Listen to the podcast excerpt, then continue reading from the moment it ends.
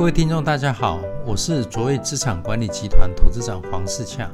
近来国际股市在美国飞瑞以德国 BioNTech 药厂、Moderna 和交生以牛津大学等药厂开发疫苗成功，多达百分之九十以上的效用力，并将成功量产开始施打的利多消息下跌创新高。但约翰霍普金斯大学显数据显示，美国十二月三号新冠肺炎致死人数达到超过两千八百人的新高纪录，直逼二零零一年九一一恐怖攻击事件。美国目前确诊人数已经超过一千四百万人，死亡人数也超过二十八万人。公卫专家佛奇博士预言。美国一旦解的疫情恐比感恩节假期还要严重。CDC 也预估未来三个月将是最艰困的时期，因染疫而死亡的人数恐增加至四十万人。在股市与疫情同创新高的矛盾时刻，你是否对当前的投资感到无所适从？支持岁末年终，迎接二零二一年新年时刻的到来，你的资产配置该如何做才能趋吉避凶，有好的开始？今天我就利用这个时间，就股票、债券、商品以外汇等四大市场的议题与大家分享。第一点，就股票市场配置方面，首先，今年十一月份美国股市标准普尔五百指数上涨百分之十一，道琼工业指数上涨百分之十二，纳斯达克综合指数也上涨百分之十二。是受新冠病毒疫苗研发量产的快速进展，增强了投资人对生活恢复正常、经济复苏成长的信心，提振受肺炎疫情打击的公司股票上涨，投资人的风险胃纳提高了，并增加风险性资产的投资追求。联总会主席鲍尔向国会表示，新冠肺炎疫苗开发固然有进展，但美国经济仍然处于受损和不确定的状态。鲍尔说：“目前仍然存在着重大挑战与不确定因素，包括时机、生产、配送以及不同群体之间的效力。”他还是对肺炎病例在美国乃至全世界再度增加表示忧心。美国官卫专家佛奇博士表示：“疫苗将优先用在第一线医护人员与老年人身上。”是以大规模疫苗接种，则要等到明年第二季，且需有百分之七十五到八十的民众愿意接种疫苗，才能达到群体的免疫，阻断病毒的传播。但根据盖洛普十月下旬的民调，仅百分之五十八美国的受访者愿意接种疫苗，这样是不足以达到预期的效果。为取信于民。前总统奥巴马、小布希与克林顿都表明愿在镜头前公开接种疫苗。经济合作发展组织发布忧喜参半的最新全球经济展望报告，尽管上修了今年的经济成长预测，但以北半球疫情复制、重新封锁为由，调降明年的成长预测。调降明年全球经济成长的预测由。九月预估的百分之五降至百分之四点二，其中在经济合作发展组织成员国中，中国大陆是今年唯一经济成长的国家，预估成长仅达百分之一点八，明年则将加速至百分之八，后年则将趋缓至百分之四点九。美国今年 GDP 预估将萎缩百分之三点七。明年成长百分之三点二，后年扩张至百分之三点五，但前提是祭出新一轮财政刺激措施。欧元区今年将萎缩百分之七点五，明后年则分别成长百分之三点六与百分之三点三。有新兴市场教父之称的莫比尔斯，在路透社举办的全球市场论坛中表示，展望明年，已开发国家的政府。将无法继续像今年这样的支持经济，开发中国家则能靠着以经济复苏良好的基础再往上增长。他认为中国大陆现在经济复原情况不错，印度也渴望很快重回先前的快速成长。除了这两个国家，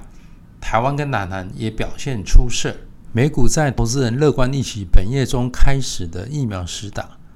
将有助于疫情的控制。明年起的经济复苏，在拜登政府宣示优先控制疫情，以支持经济复苏的施政目标下，采行宽松的货币与扩张的财政政策，将有效刺激经济复苏，也有利于美股明年的多头表现。我们持续看好成熟市场的中长期表现。但因新兴市场明年经济成长率幅度大于成熟市场，同时明年上半年在 Fed 持续采行零利率下，新兴市场的货币将强于美元的表现，加上资金持续的流入下，股市表现将不亚于美股。我们认为亚洲新兴市场如台湾、韩国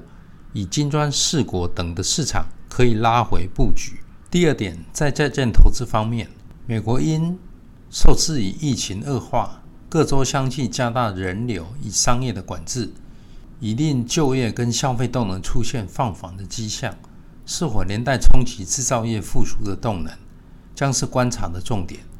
美国联总会的褐皮书报告显示，在全美十二个地区，有四个地区近几周几乎没有或全无成长。其他地区则仅温和的成长。报告也指出，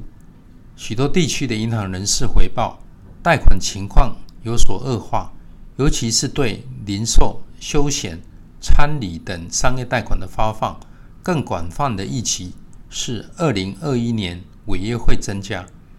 最近，美国联储会主席鲍尔以国会接受咨询时，重申经济前景不明朗之际。目前并非政策退场的时机，等于暗示现在所执行的超宽松货币政策，包括零利率、购债以及贷款协助计划等工具，仍将持续的执行。此举有利于金融跟经济的稳定，同时延续目前金融市场的多头格局。低利环境迫使投资人追求更高收益的资产，高收益债券将持续抢手。这方面，我们认为新兴企业债拥有高成长、高殖利率、低波动、双高一低的优势，是近期市场的最爱。在殖利率方面，就投资等级债券来看，新兴企业债殖利率达百分之三点一，优于新兴主权债的百分之二点八，美国企业债的百分之二，欧洲企业债的百分之零点三。就高收益债券分析，新兴企业债殖利率高达。六百分之六点五个 percent，优于美国企业债的百分之四点九，欧洲企业债的百分之三点四。不管就投资等级债或高收益债券，新兴债券收益表现皆胜出。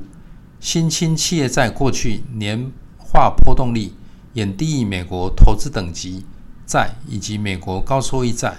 因此新兴企业债防御能力相对佳。各国政府采行宽松货币政策，挹注市场大量的资金投资固定收益，以同时具有高收益和低波动特性的工具较佳。我们建议现阶段债券的配置应分散来配置，可优先考量亚洲投资等级企业债。另一类为特别股，我们仍青睐美国特别股，因为这些发行机构拥有强劲的基本面。且从资金面来看，今年以来，美国特别股 ETF 持续呈现净流入的状态，显示市场依旧看好特别股后续的表现。第三，有关商品市场方面，石油输出国家组织 OPEC 十二月初终于达成折中的协议，同意明年逐步放慢减产步调，化解了先前谈判破局的紧张氛围。这项消息激励油价大涨，布兰特原油期货上涨至每桶报价四十九点五七美元，攀抵九个月来的高点。欧佩克同意明年一月起每日增产五十万桶原油，而且各成员国的能源部长将按月举行会议，商讨后续的措施。在油价以今年三月首创负油价后，反弹站上年线，守稳每桶四十块美元。在 OPEC 延迟减产期限、拜登重视干净能源下，美国页岩油未来供给可能降低。疫苗将在明年第一季后开始对大众供应。经济复苏的预期已经成为市场的共识。同时，明年在旅游跟航空的逐渐恢复，将使原油需求增加下，明年上半年有可能推升油价，挑战十年均线的六十五到七十块美元的压力。未来上涨的潜力空间大。自从疫苗研发的利多频传之后，资金明显流出黄金市场。芝加哥商品交易所黄金价格失守一千八百五十块美元的颈线位置。上方已成头部套牢区，从技术面的周线来看，下探长期上升趋势线的一千七百一十块美元支撑的几率颇高，价格趋势将转为弱势的表现，故我们建议此时应该利用黄金价格反弹时卖出，转进未来受惠于全球经济复苏的石油投资上。第三，有关商品市场方面。石油输出国家组织 OPEC 十二月初终于达成折中的协议，同意明年逐步放慢减产步调，化解了先前谈判破局的紧张氛围。这项消息激励油价大涨，布兰特原油期货上涨至每桶报价四十九点五七美元，攀抵九个月来的高点。OPEC 同意明年一月起每日增产。五十万桶原油，而且各成员国的能源部长将按月举行会议，商讨后续的措施。在油价以今年三月首创负油价后，反弹站上年线，守稳每桶四十块美元。在 OPEC 延迟减产期限、拜登重视干净能源下，美国页岩油未来供给可能降低。疫苗将在明年第一季后开始对大众供应，经济复苏的预期已经成为市场的共识。同时，明年在旅游跟航空的逐渐恢复，将使原油需求增加下，明年上半年有可能推升油价，挑战十年均线的六十五到七十块美元的压力。未来上涨的潜力空间大。自从疫苗研发的利多频传之后。资金明显流出黄金市场，芝加哥商品交易所黄金价格失守一千八百五十块美元的颈线位置，上方已成头部套牢区。从技术面的周线来看，下探长期上升趋势线的一千七百一十块美元支撑的几率颇高，价格趋势将转为弱势的表现，故我们建议此时应该利用。黄金价格反弹时卖出，转进未来受惠于全球经济复苏的石油投资上。第四点，美元与外汇市场方面，美国财政部刺激纾困计划有进展，以及对新冠疫苗的乐观情绪，使金融市场中的风险偏好普遍回升，导致美元急挫至两年半以来的最低水准，美元指数下跌至九十点七。为二零一八年四月以来最低的价位。美国总统当选人拜登已宣布，已提名联准会前主席耶伦主掌财政部。目前金融市场已经确定，耶伦在财政政策上同样属于鸽派，及支持经济成长。而 Fed 也将维持超宽松的货币政策，再加上全球经济渴望普遍复苏。投资人更勇于承担风险，同时美国预算与贸易双赤字将扩大，导致美元汇率可能持续走软。联准会 FOMC 利率决策会议将于十二月十六至十七召开。从联总会发布的点阵图来看，在二零二一年三月之前，